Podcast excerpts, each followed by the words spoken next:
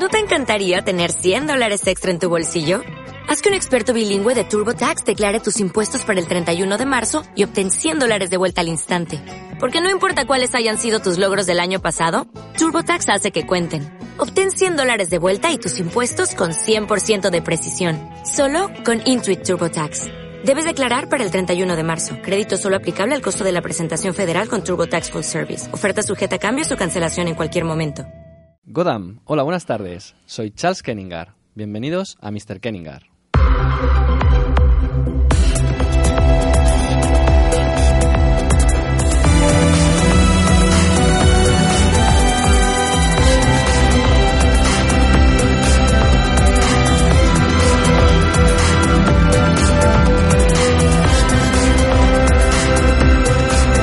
Aquí comença Mr. Kenninger, amb Peter i Charles Kenninger.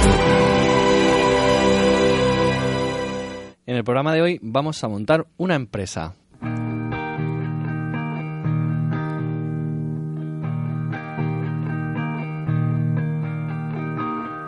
Five fifteen a.m. Snowing all around. A collie cycles home from his night shift.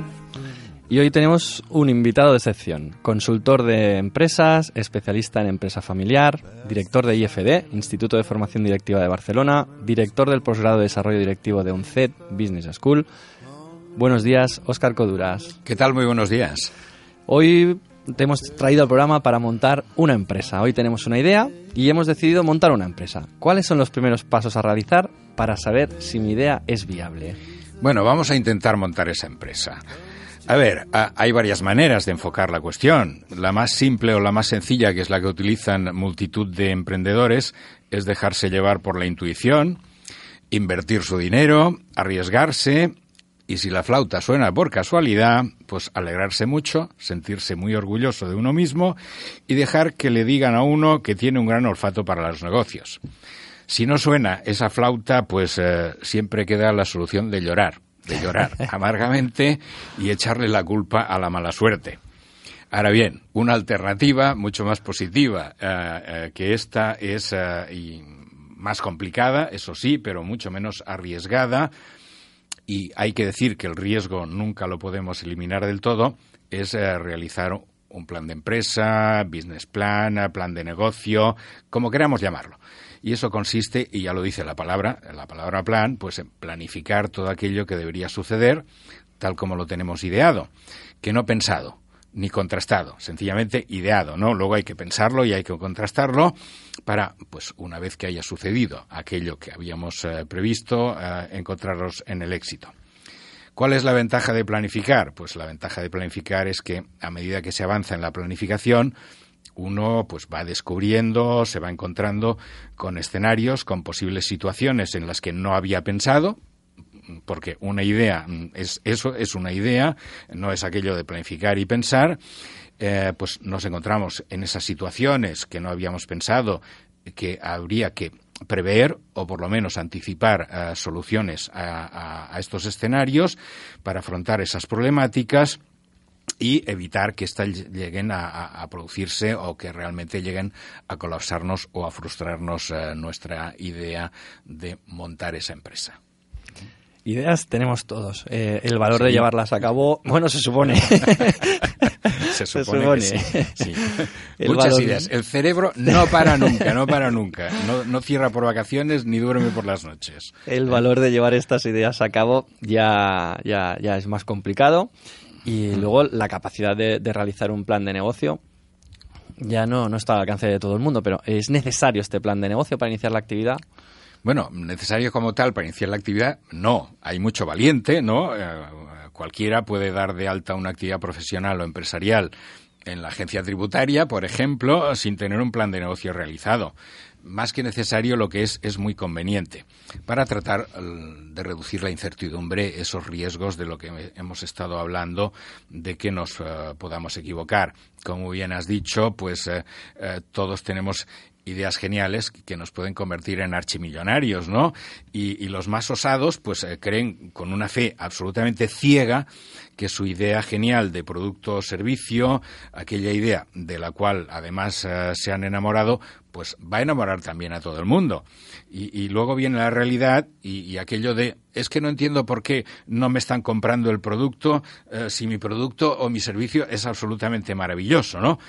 ¿Cuál es el error de base? Pues el error de base se encuentra en, pensar que los consumidores van a tener una necesidad del producto o del servicio que nosotros hemos ideado por el mero hecho de que nosotros lo hayamos creado. Es decir, que, creer que podemos generar una necesidad de consumo en el público objetivo por el hecho de sacar una novedad parcial o una novedad integral al mercado.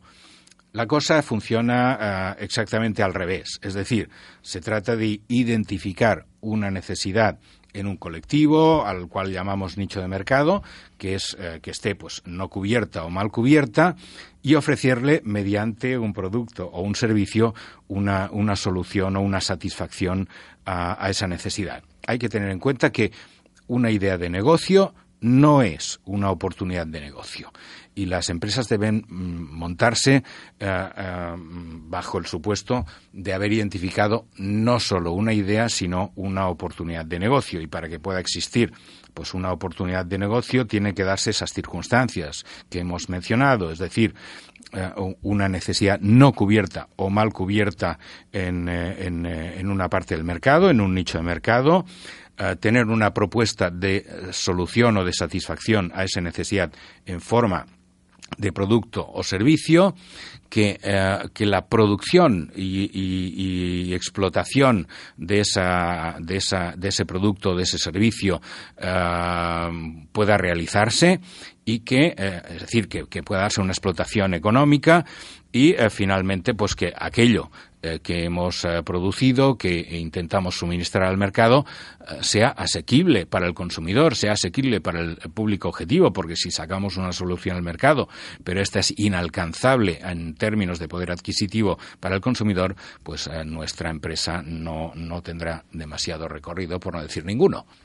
En un plan de negocio reflejamos todos los aspectos de, la empresa, absolutamente todos, Sí, deberíamos. Todo debe estar negro sobre blanco. Cuanto más reflejemos, menos sorpresas nos llevaremos. Cuanto más previsores seamos, menos incertezas eh, afrontaremos. En ese sentido, es complejo, es complejo, porque evidentemente eh, prever los 360 grados de las circunstancias que te pueden acometer en el desarrollo eh, de una actividad empresarial es complicado, es difícil. Hay que hacerse con mucha información, cuanto más mejor, y hay información que está muy oculta, es decir, que no, no que esté precisamente a flor de piel. Por lo tanto, hay que esforzarse en este sentido, eh, pero, en fin, con esa finalidad, precisamente, de tratar de reducir incertidumbres y tratar con ello de reducir los riesgos de fracaso en eh, la puesta en marcha de esa idea de negocio.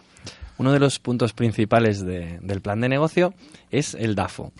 Oscar, eh, ¿qué es un DAFO? ¿Cuáles son los errores más comunes que cometemos al redactarlo? Bueno, un, DAFO es, una herramienta que eh, nos permite hacer un diagnóstico de la situación de partida de eh, nuestro plan de negocio. el DAFO se construye, que el DAFO, aclaro, que esas, esas siglas DAFO quieren decir sencillamente debilidades, amenazas, fortalezas, oportunidades, lo construimos en base a la captura y tratamiento y análisis de la información que podemos capturar de nuestro entorno, por un lado, y de nosotros mismos, es decir, de, nuestra, eh, de nuestro diseño empresarial, eh, por otro. para realizar, digamos, el, el, diagnóstico en términos de eh, amenazas u oportunidades, nos basamos en la captura de información en nuestro entorno y uh, para mm, diagnosticar en términos de fortalezas o debilidades lo que tenemos que hacer es analizar precisamente las condiciones de salida de uh, nuestra propuesta de negocio fundamentalmente con respecto a la competencia y recalco esto porque uh, precisamente de ello se deriva muchas veces errores, confusiones, etcétera, etcétera.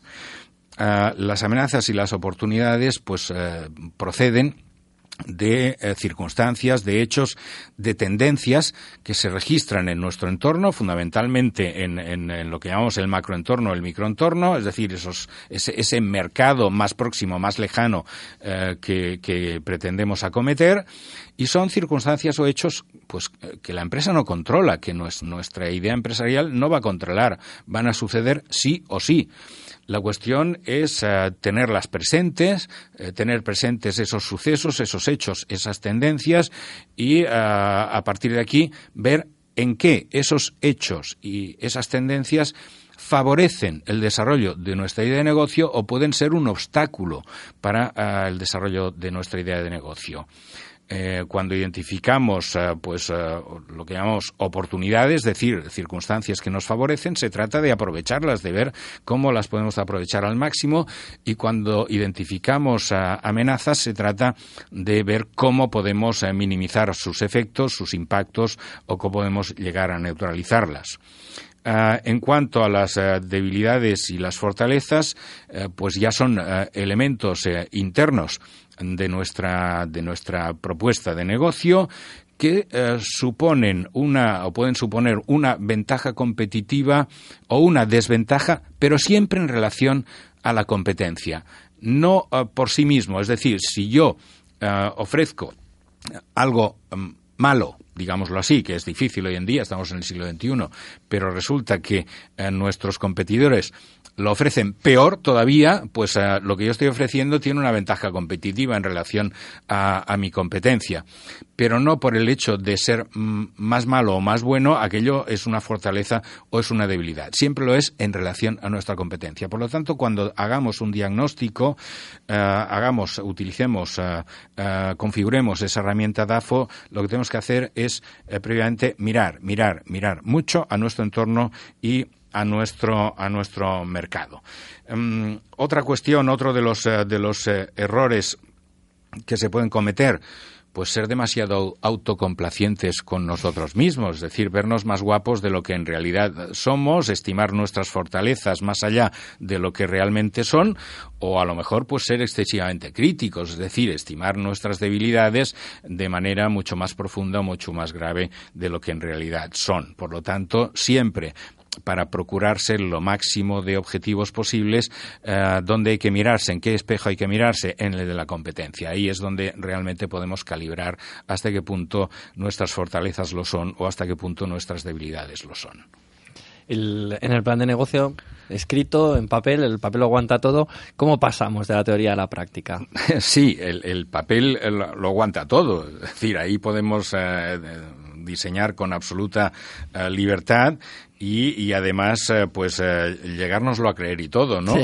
Por lo tanto, ¿cuál es la recomendación para pasar de la teoría a la práctica?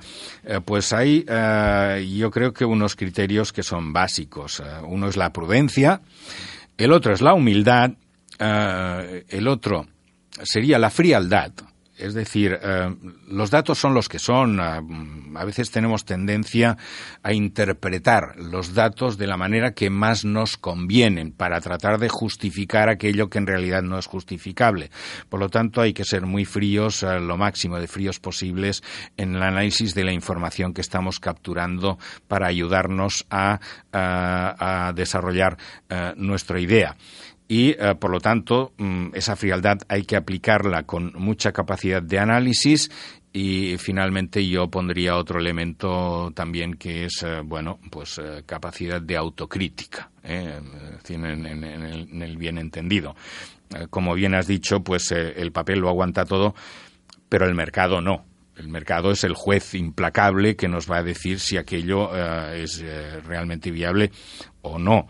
Eh, por lo tanto, hay que hacer un constante ejercicio de empatía y ponerse, yo diría, esto lo repito muchas veces a, mis alumnos, es eh, ponerse una vez sí y otra también el sombrero de cliente. No, no, solo el sombrero de empresario, sino eh, ponerse el sombrero de cliente de nuestro hipotético consumidor y mm, acercar pues eh, precisamente la teoría a lo que es la práctica o la reacción del consumidor eh, ya en, la fase de diseño ¿no?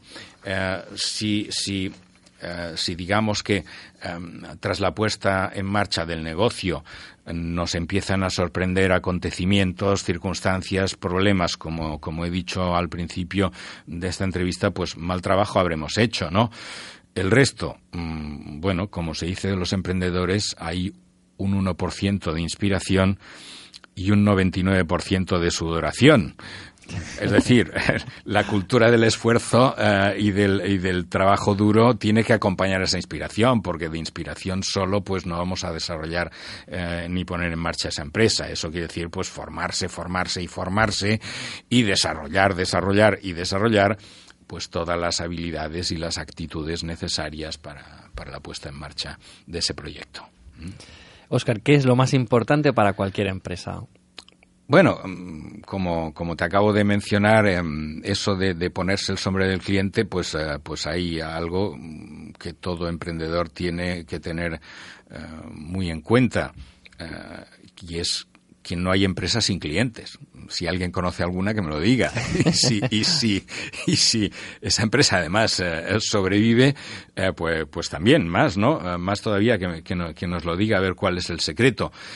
por lo tanto, el factor más importante que tiene que tener cualquier proyecto empresarial es lo que llamaríamos la orientación al cliente.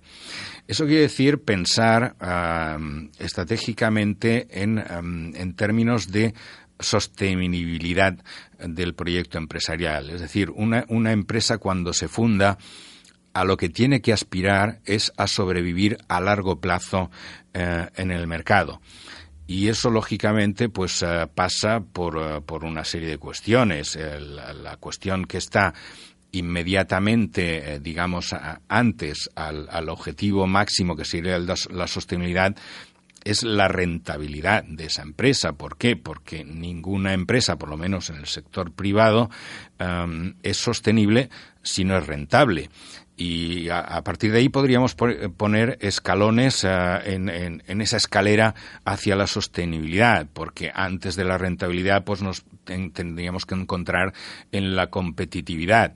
Ninguna empresa que no sea competitiva pues eh, puede ser eh, rentable. ¿Y, cómo determinamos la competitividad de esa empresa? Pues siendo capaces de crear valor para el de siempre. ¿Y quién es el de siempre? Pues el de siempre es ese ser, ese ser insignificante, al que no hay que darle ninguna importancia y que se llama cliente, ¿no? Es decir, sin, sin, sin, sin la bendición del cliente eh, no vamos a llegar eh, muy lejos. Por lo tanto, la obsesión tiene que ser eh, crear valor, valor para, para el cliente. ¿Mm? ¿La idea de, intentar venderle a todo el mundo es recomendable o es mejor definir un cliente tipo? Bueno, a ver, hay que tener en cuenta, yo uno, uno de los personajes realmente admirados por mí en el sentido del, del, planteamiento de la estrategia empresarial que es el señor eh, Michael Porter, nos dice eh, que es imposible, absolutamente imposible satisfacer a, todo el mundo de la misma manera, a la vez que nos dice eh, que no nos obsesionemos por crear el mejor producto o el mejor servicio, porque tampoco existe, no, no hay ni el mejor producto ni el mejor servicio. ¿Por qué? Porque todo depende de a quién ah, tratamos de satisfacer con ese producto o ese servicio. Eh, si nos preguntamos pues eh, cuál es el mejor coche o cuál es eh, el, mejor frigorífico o cuál es la mejor cocina, la respuesta es que no, no existe ni el mejor coche ni, ni, el, ni el mejor frigorífico ni la mejor cocina. ¿Por qué? Porque mm, cada tipo de cliente verá su mejor coche, su mejor frigorífico, su mejor cocina en función de la capacidad que ese coche, ese frigorífico o esa cocina tengan de satisfacer sus necesidades en particular. Por lo tanto, para un cliente eh, será uno su mejor, para otro cliente será otro su mejor, eh, etcétera, etcétera, etcétera. Eh, por lo tanto, yo diría que es absolutamente imprescindible definir el, cliente tipo, el target o, el segmento al cual nos dirigimos, ¿no? Y, lógicamente, eso implica que la oferta eh, que nosotros eh, dirijamos a, ese, a ese cliente que, hemos seleccionado para servirle, pues la tenemos que diseñar eh, precisamente en función de sus necesidades.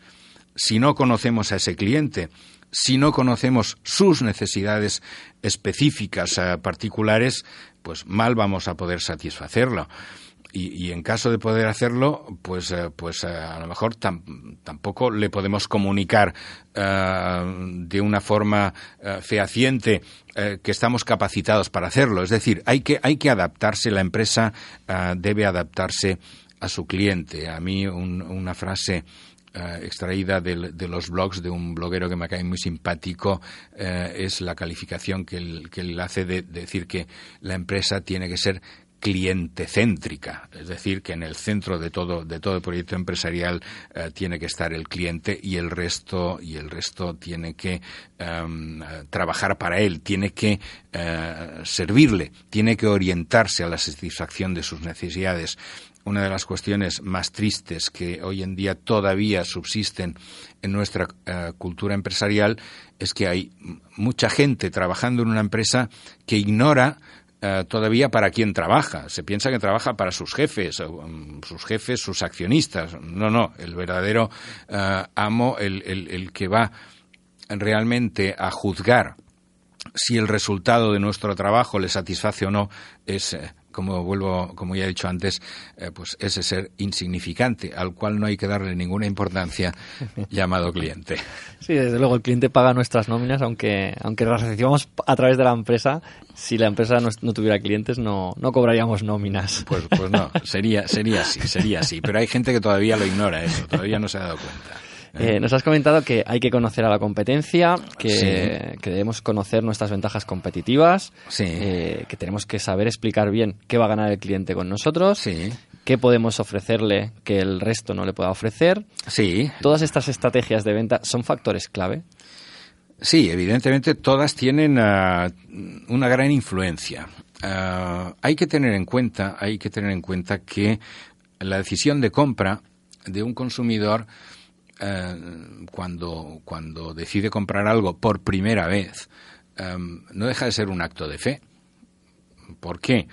Porque, bueno, eh, la compra se produce cuando eh, un consumidor, un cliente, identifica que aquello que nos están ofreciendo, que aquello que nos están intentando vender, eh, los atributos que tiene pues eh, se corresponden exactamente, ni más ni menos, exactamente con las necesidades que tenemos.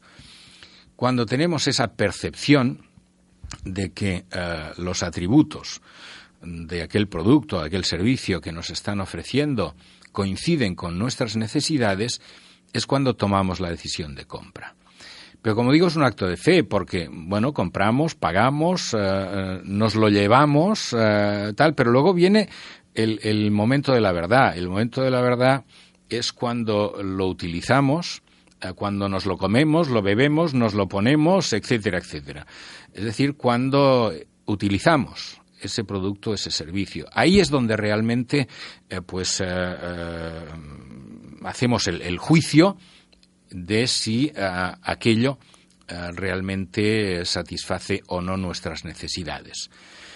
Si resulta que es que sí, pues evidentemente se lo vamos a agradecer a, la empresa que nos ha proporcionado aquello. Si resulta que no, nos vamos a sentir engañados, nos vamos a sentir estafados y el gol nos lo cuelan una vez. Pero evidentemente lo que no vamos a hacer es al día siguiente ir a la misma empresa, al mismo vendedor, a que nos vuelva a vender aquello que no nos eh, satisfizo. Eh, por lo tanto, está muy claro que hemos de conocer eh, todos esos factores y evidentemente hemos de conocer también cómo nuestros competidores están satisfaciendo y en qué grado están satisfaciendo las necesidades de, nuestros clientes y si realmente nosotros podemos ir más allá o no, eh, o no que esos competidores. Pero el, sinónimo de que, de que realmente una empresa está creando valor para un cliente es su rentabilidad si resulta que, mm, bueno, mm, vendemos mucho, pero mm, eso no se traduce en rentabilidad, eh, pues resulta que lo que estamos haciendo es dar un más de lo mismo que da nuestra competencia y por lo tanto el cliente no está dispuesto a pagar más por ello. ¿Por qué? Porque no le reconoce un valor añadido a, a nuestra oferta en relación a la, a la que tiene por parte de la competencia. Eso significa que nuestra rentabilidad es precaria y eso significa eh, que nuestra empresa hacia futuro está en peligro si no somos capaces de crear ese valor para el cliente, ese nuevo valor, además del que crea la competencia para el cliente. Entonces, vender mucho y ganar mucho no es lo mismo. No es lo mismo, no. es lo mismo, no es lo mismo. Es decir, crecer puede ser eh, empresarialmente, puede ser relativamente fácil. Eh, lo que no es tan fácil, y eso es lo que distingue a las empresas eh, de éxito, es alcanzar esos niveles de rentabilidad que les permitan sostenerse en el tiempo. Y eso pasa, evidentemente, por crear ventajas competitivas. Eso pasa por eh, realmente proporcionar un valor diferencial al cliente, además del que proporciona la competencia. Cuando proporcionamos el más de lo mismo, oiga, el cliente para mm, comprar más de lo mismo lo busca donde sea más barato. Ahora, Oscar, te voy a hacer una pregunta que podría durar varios programas, pero bueno, vamos a intentar. vamos, a intentar. Vamos a intentarlo. Vamos a intentar sintetizar, ¿no? Sí. Eh, el marketing eh, crea necesidades. ¿Las necesidades se crean o se tienen?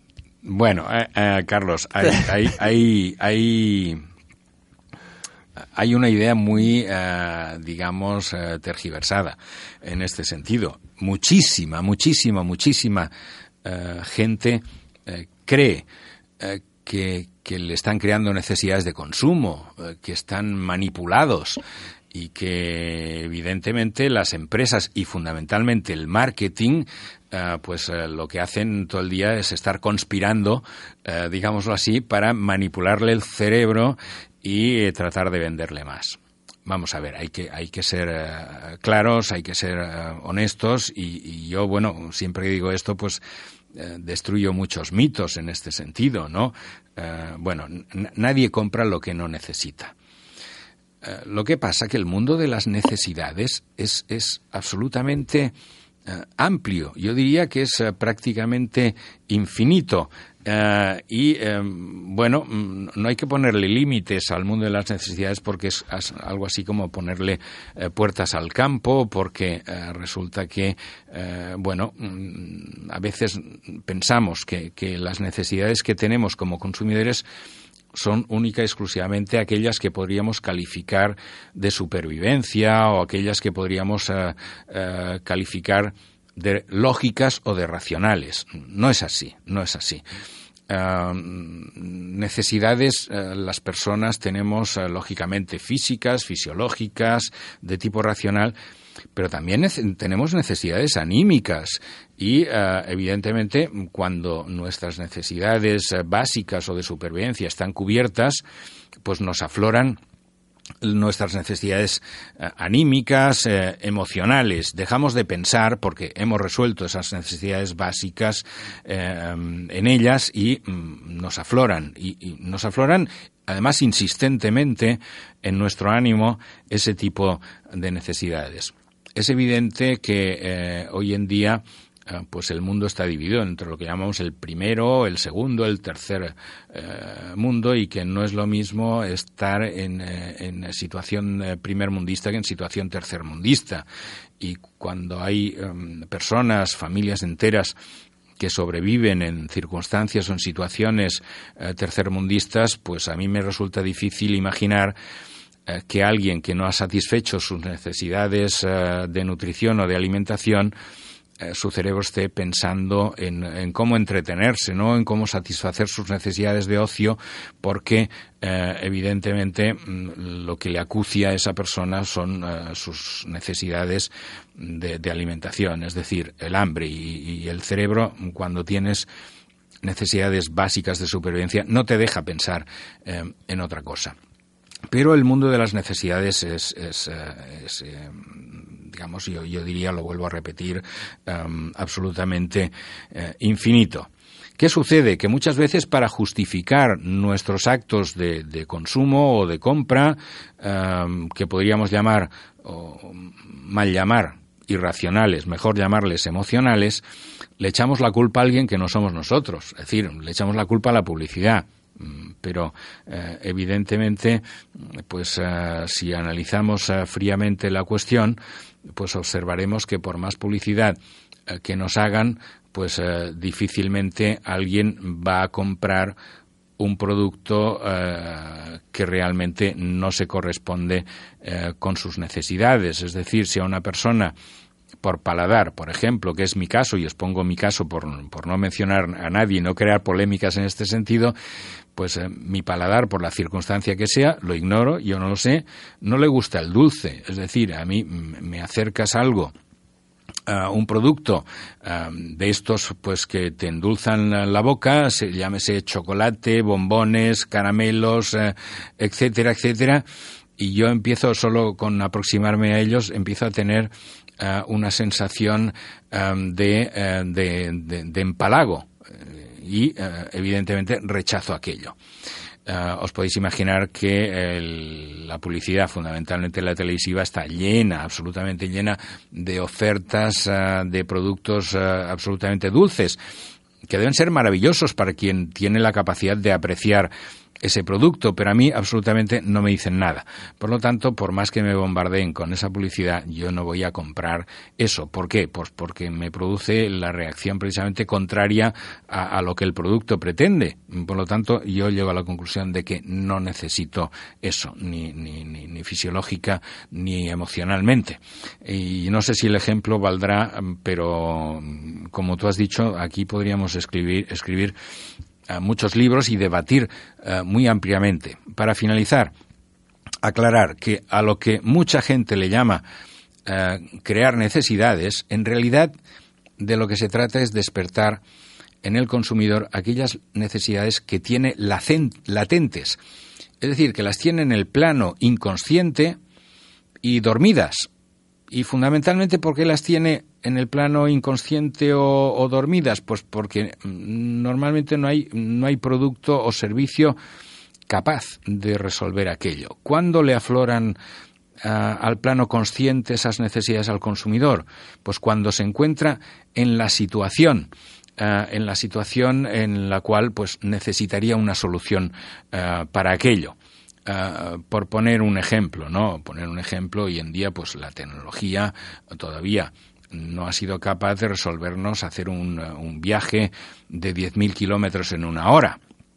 Bueno, eh, pues a quienes les disgustan eh, los viajes excesivamente largos en avión, eh, ¿cuándo empieza a pensar en que sería bueno disponer de eso? Pues cuando llevas ya tres, cuatro horas que dices, bueno, ya empiezo a estar un poco, digamos, saturado del tema, oiga, paren esto que me bajo, ¿no? Entonces, a partir de aquí, tu cerebro dice, sería bueno disponer de eso, vale, pero es eso es una necesidad latente. No vas pensando en ello hasta que no llevas pues tus tres, cuatro horitas en el avión y empiezas a estar un poco cansado.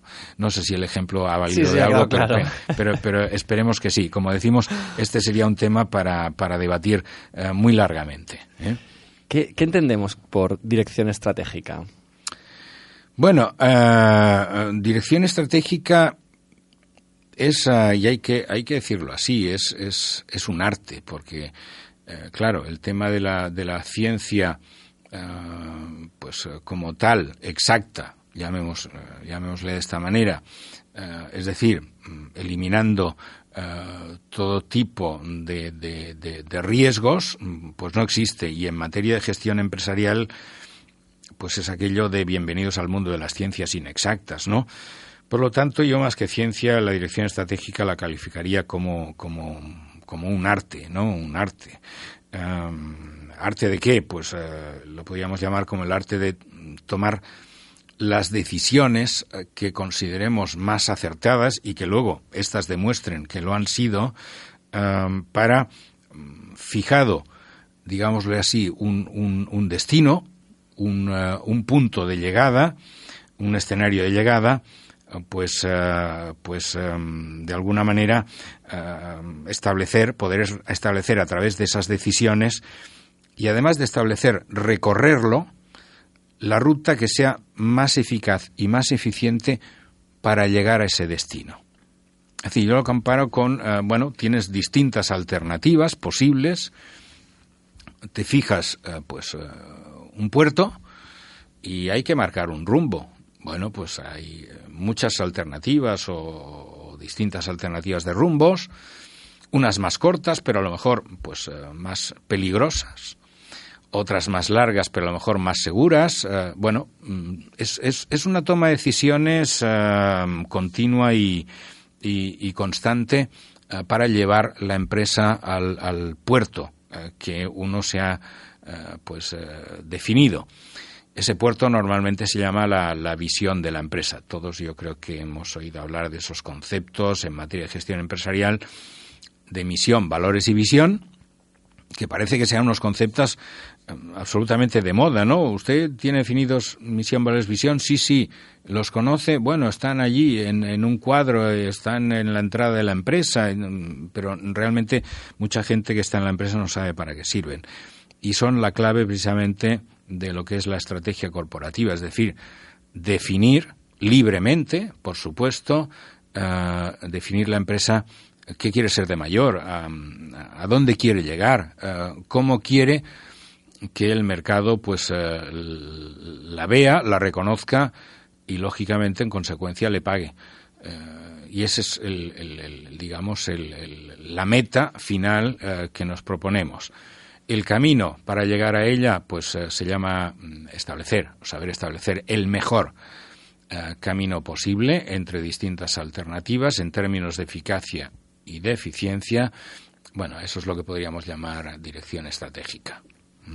Como emprendedor, ¿se puede ser esclavo de una idea? Ah, sí, por supuesto. Es, es, cierto que hay, hay, hay, muchos emprendedores, muchos emprendedores eh, que son esclavos eh, de su idea.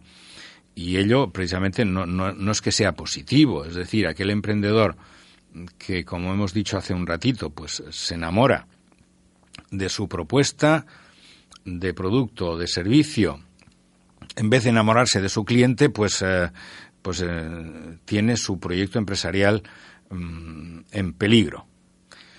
La cuestión, eh, pues, es, hacerse una pregunta. ¿Cuál es la pregunta? Pues, ¿qué es más importante para mí como emprendedor? ¿La empresa o el producto? Bueno, los productos pueden ser efímeros. Mm, ¿Por qué? Porque, evidentemente, la capacidad de desarrollar nuevos productos y nuevos servicios están en función de la evolución de la sociedad, está en función de la evolución científica, tecnológica, eh, en la evolución del conocimiento también de las necesidades de los clientes, etcétera. Por lo tanto, quien sea eh, esclavo de una idea de producto o de servicio, podemos decir que su vida empresarial eh, pues correrá en paralelo y durará lo que dure la supervivencia del producto o del servicio en el mercado.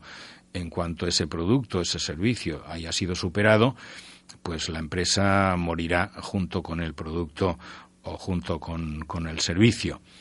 Antes hemos dicho, bueno, pues que hay que, hay que ser clientecéntricos en la concepción mm, de la empresa, ¿no? Por, lo tanto, bueno, pues hay que estar siempre pendientes de la evolución, de la identificación de esas necesidades e ir adecuando progresiva y paulatinamente a la evolución de las necesidades eh, de nuestros clientes o, mejor diríamos, incluso a la evolución del descubrimiento de esas necesidades y a las posibilidades de los avances eh, científicos, tecnológicos en materia de desarrollo de esos productos o, de esos servicios. Hay mucha gente que hoy en día, poniendo un ejemplo fácil también, eh, que es el tema de los, eh, de los eh, teléfonos móviles, smartphones, como iPhones, como, como lo queramos llamar, y te dicen, bueno, mm, yo no necesito una cámara en el teléfono. Bueno, eso es lo que usted se pensaba y por eso se compraba una cámara fotográfica. Es decir, hoy en día quien se compra una cámara fotográfica eh, realmente es alguien que le pide elevadísimas prestaciones a esa cámara fotográfica porque para mm, hacer fotos, digamos, de, de, aficionado o de amateur, pues evidentemente el teléfono eh, te lo soluciona em, en este sentido. ¿Y para qué va uno a llevar dos aparatos en el bolsillo pudiendo llevar solo uno, no? Entonces esto ha sido un ejemplo de respuesta a de los avances tecnológicos o científicos a necesidades existentes en la sociedad eh, que eran pues eh, poder hacer eh, fotos o poder hacer retratos y más en cualquier momento y ya no hace falta que te acuerdes de llevarte la cámara cuando sales de casa porque evidentemente te llevas el teléfono ¿no? pero bueno son, ejemplos cuando realizamos el, plan de negocio ¿cómo se puede saber si tendré clientes? ¿cómo puedo prever la rentabilidad de mi negocio? Bueno, uh, prever la, rentabilidad del negocio es, un uh, tema de hacer, pues, uh, proyectar todo lo que es el plan de, de negocio finalmente en, a un plan financiero. Y ahí, bueno, podemos hacer o intentar hacer, en base a esos elementos que he dicho antes, a esos criterios de de prudencia, de humildad, de autocrítica, de etcétera, etcétera, eh, podemos elaborar nuestro plan financiero previsional, que no provisional, que también, pero bueno, eh, eh, previsional de previsión, es decir, reflejar nuestras previsiones.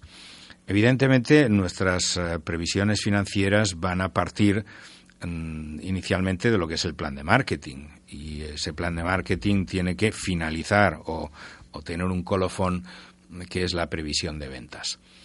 Y uh, en base a qué realizamos la previsión de ventas, diremos, oiga, ¿cómo estimamos si vamos a vender 200, 300, 500 o, o solo 20? Eh, pues oiga, para eso están lo que llamamos las técnicas de, de investigación eh, de mercados. Quien tiene la información de si nos va a comprar o no ante nuestra propuesta es el cliente, el consumidor potencial. Por lo tanto, ¿a quién hay que preguntarle? Pues al cliente. Eh, bien, son muchas las técnicas de, investigación de mercados aplicables. Uh, unas se basan sencillamente, que son más simples, en, capturar datos, capturar información de esos mercados, de lo que llamamos las fuentes secundarias, es decir, datos que ya alguien se ha preocupado con anterioridad de, reflejar, eh, pues estadísticas económico-empresariales de diferentes sectores de actividad, de diferentes nichos de mercado, y uh, otro método pues es eh, recurrir a lo que llamamos las fuentes primarias, es decir, realmente aproximarnos a, ese potencial consumidor y preguntarle cómo, pues uh, hay encuestas, por ejemplo, que es un método quizá cada vez uh, menos utilizado porque la, empresa no te deja descender mucho al, al plano de, esas necesidades latentes que están en el inconsciente del consumidor y hoy en día pues se utilizan quizá más otras técnicas como pueda ser el, focus group, como puedan ser las entrevistas en profundidad, donde generando el, clima adecuado de confianza entre lo que es un potencial consumidor y su entrevistador, pues nos podemos ir derivando, aproximándonos a ese plano latente o inconsciente del consumidor y que nos eh, explique, que nos cuente realmente qué es lo que tiene eh, allí. Por lo tanto, esa es la manera digamos, a ver, también se puede utilizar el método del dedo, ¿no? Del dedo y chupártelo y ver a, ver, de, qué, de qué lado sopla el viento, pero, pero bueno, es, eh, son, eh, es, muy, es muy incierto, es muy incierto. Por lo tanto, yo recomiendo eh, utilizar esas técnicas de, investigación de mercados. A la hora de realizar un, un plan financiero, ¿qué errores solemos cometer? Bueno, cuando realizamos un, un plan financiero, realmente hay, errores eh, de bulto, digámoslo así, en, em, en, términos globales. Hay uno en términos globales que es dejar para el final el plan financiero, es decir, elaborar el plan de marketing, elaborar eh, tu plan de operaciones, elaborar tu mm, plan de organización y recursos humanos y acordarte del plan financiero al final. Bueno, yo creo que de cada parte que vayamos haciendo del, del, plan de empresa, del business plan, hay que extraer eh, conclusiones derivables al plan financiero. Es decir, cuando nosotros finalizamos el plan de marketing, tenemos que extraer nuestra previsión de ventas, nuestra, digamos, mm, nuestra estimación del coste de las ventas y nuestra estimación de los gastos de explotación que vamos a incurrir por las actuaciones eh, derivadas de ese plan de marketing. Por ejemplo, pues las, eh, las acciones de comunicación, las acciones de publicidad, las acciones también de diseño de prototipos, productos, eh, etcétera, etcétera, etcétera, ¿no? y, mm, bueno, guardártelo en, en, un cajón que lo vas a recuperar después. Cuando nosotros realicemos nuestro plan de operaciones, pues evidentemente vamos a tener que estimar no solo nuestros procesos, sino también con qué lo vamos a hacer. Es decir, nuestras necesidades de inversión en inmovilizado material, inmovilizado uh, inmaterial, etcétera, y nuestros gastos también de explotación. Y de ahí, pues también, eso lo estimamos y lo guardamos. Y luego, pues nuestro plan, lógicamente, de organización recursos humanos, ahí fundamentalmente vamos a tener que estimar nuestros gastos de, de explotación, fundamentalmente relativos a los gastos de personal.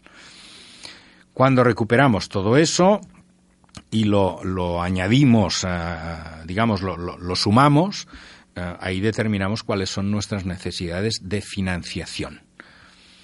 Y a partir de estimar nuestras necesidades de financiación nos planteamos cómo las resolvemos, si con recursos propios, si con recursos ajenos, es decir, con, con capital, con, con inversión propia o realmente recurriendo a la financiación ajena mediante préstamos, mediante crédito, mediante eh, crédito comercial a proveedores, etcétera, etcétera. Bueno, ahí es donde también tenemos que tomar eh, nuestras decisiones y mm, tratar de, em, bueno, decidir cuál es el, el instrumento financiero que mejor se adecua. Hay muchos errores también en este sentido de utilizar instrumentos financieros no adecuados para financiar según qué. Por poner un ejemplo rápido, no financie usted eh, temas de, de, inmovilizado con una póliza de crédito, sino que haga usted uso de un préstamo adecuando la vida del préstamo a la vida útil del inmovilizado que usted pretende adquirir y a su periodo de amortización. ¿Eh?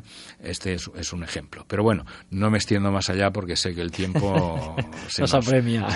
nos apremia, sí. Eh, Oscar, ¿cuáles son mis alternativas en caso de que el negocio no dé los frutos que yo, que yo esperaba?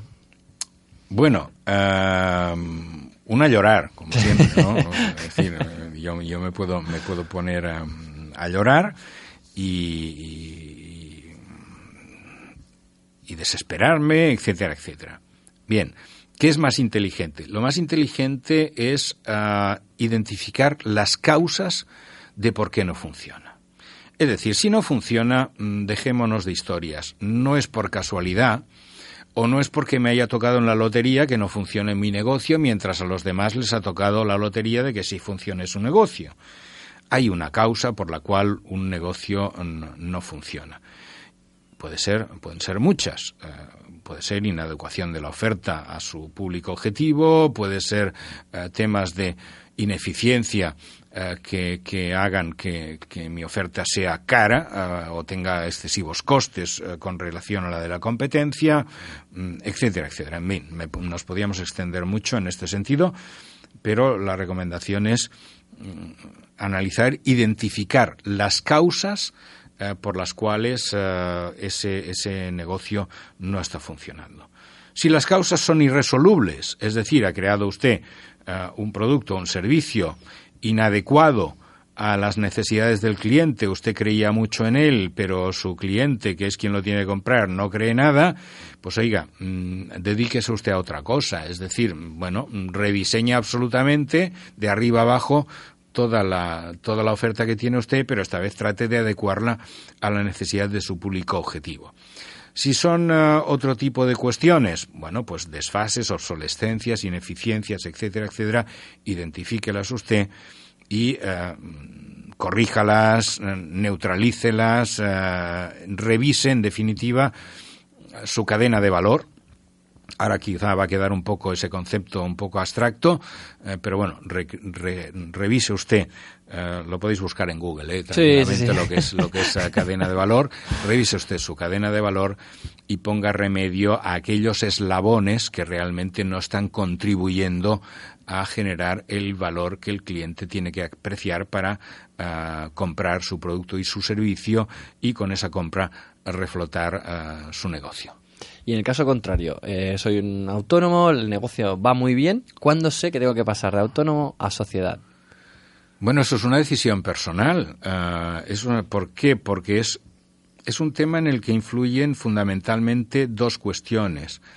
Esas dos cuestiones son, ah, por un lado, ah, un tema de responsabilidad, es decir, el empresario persona física responde ante los riesgos del negocio con, su patrimonio personal y otra es una cuestión de complejidad administrativa o contable y una cuestión también eh, fiscal.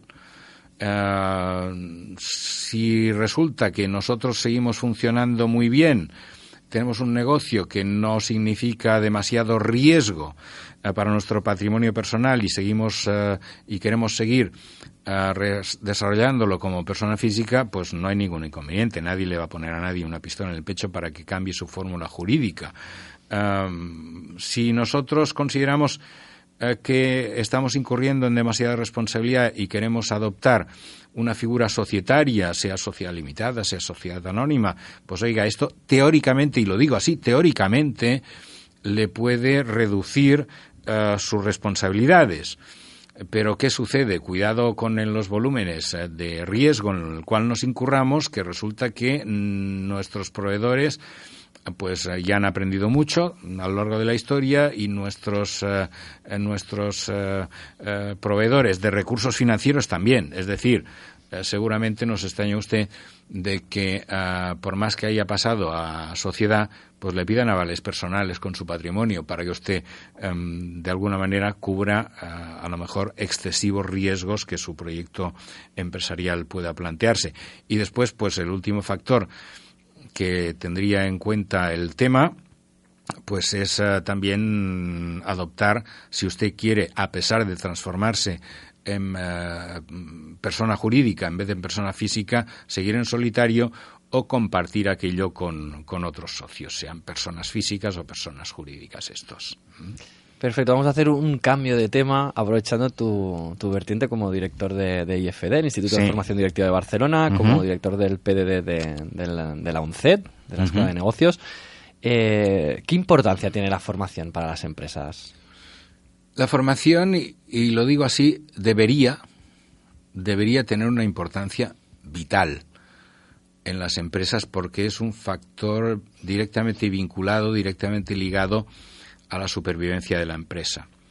¿Por qué? Porque tiene la capacidad de potenciar la competencia de las personas o lo que es lo mismo, corregir la incompetencia de las personas que trabajan en la empresa. Y digo debería porque en realidad a nuestra cultura empresarial le falta mucho recorrido en este sentido.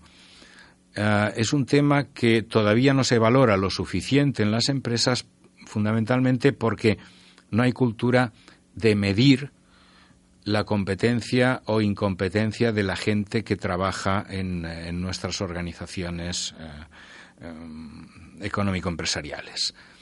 Yo creo que hay que avanzar mucho en este sentido y creo que la ineficiencia pasa necesariamente por tener una, una plantilla de personas plenamente competentes en relación a lo que les exige eh, el resultado de su puesto de trabajo. Para ello, obviamente, hay que tener claro cuál es el resultado que se pretende del desempeño de un puesto de trabajo. Pero sí, realmente la, formación es, es eh, hoy en día, siglo XXI, año 2015, escenario competitivo como el que tenemos, mm, debería ser mm, fundamental absolutamente fundamental en, eh, en, la, y lo digo también con esta palabra, en la estrategia de, de una empresa, en los planteamientos estratégicos de, de, una, de una empresa. La formación es un elemento estratégico, al igual que lo es, lógicamente, la gestión de los recursos humanos. en, en, IFD, por ejemplo, el, el, centro de formación directiva que diriges, nos encontramos profesores de primerísimo nivel, como Rafa Olano, como Armand Bube, Maite Rico, eh, Rufino Fernández, tú mismo también como profesor.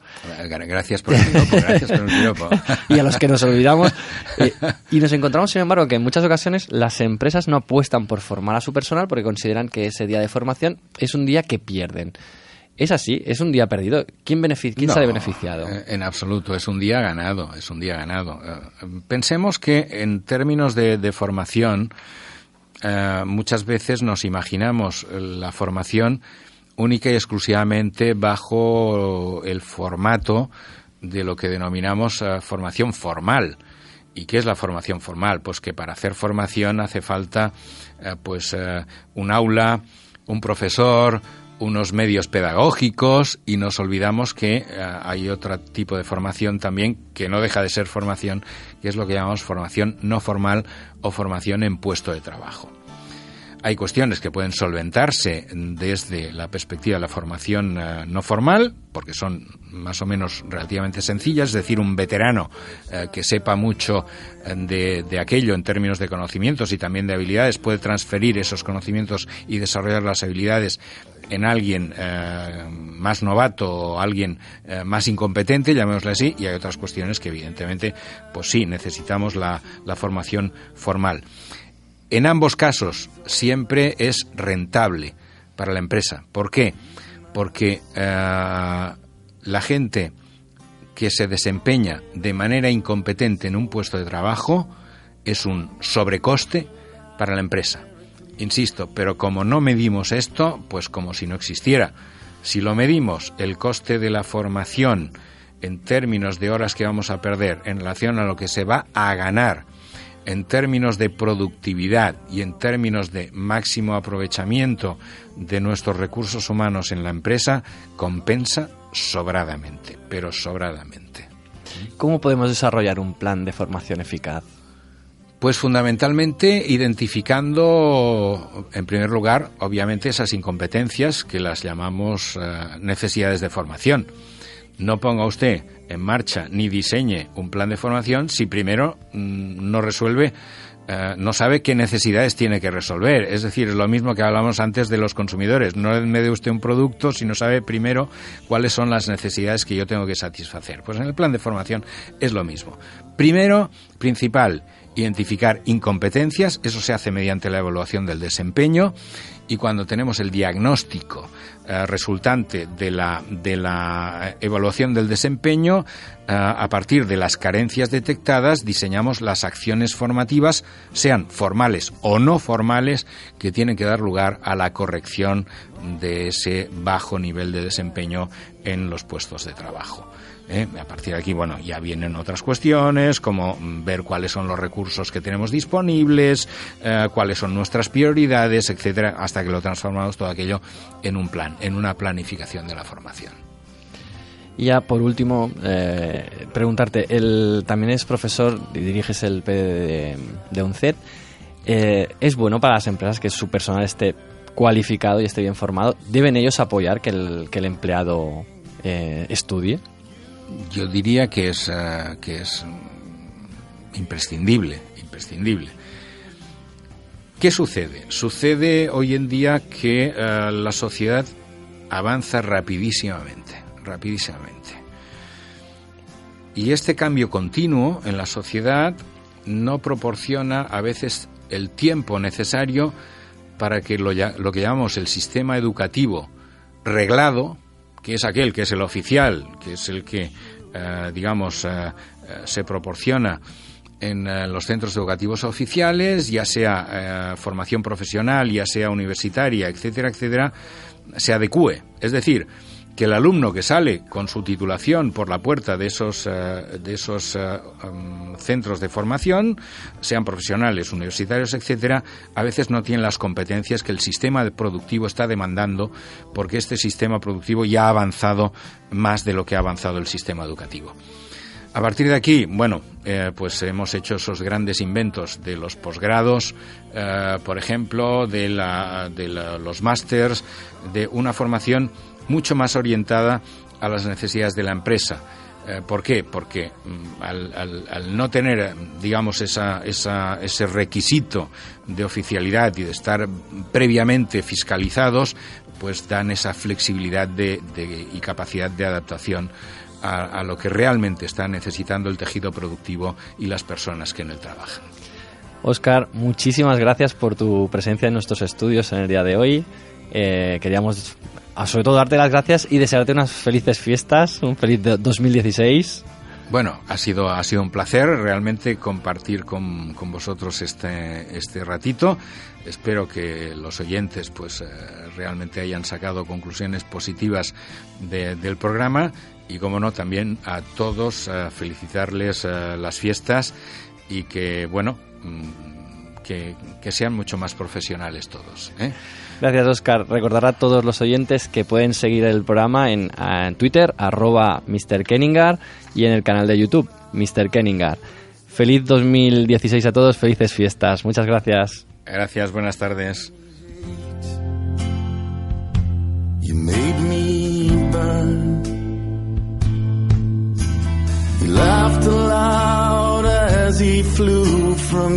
you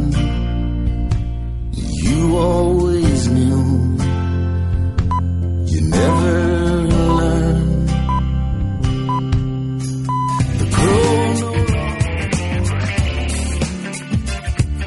Cultura FM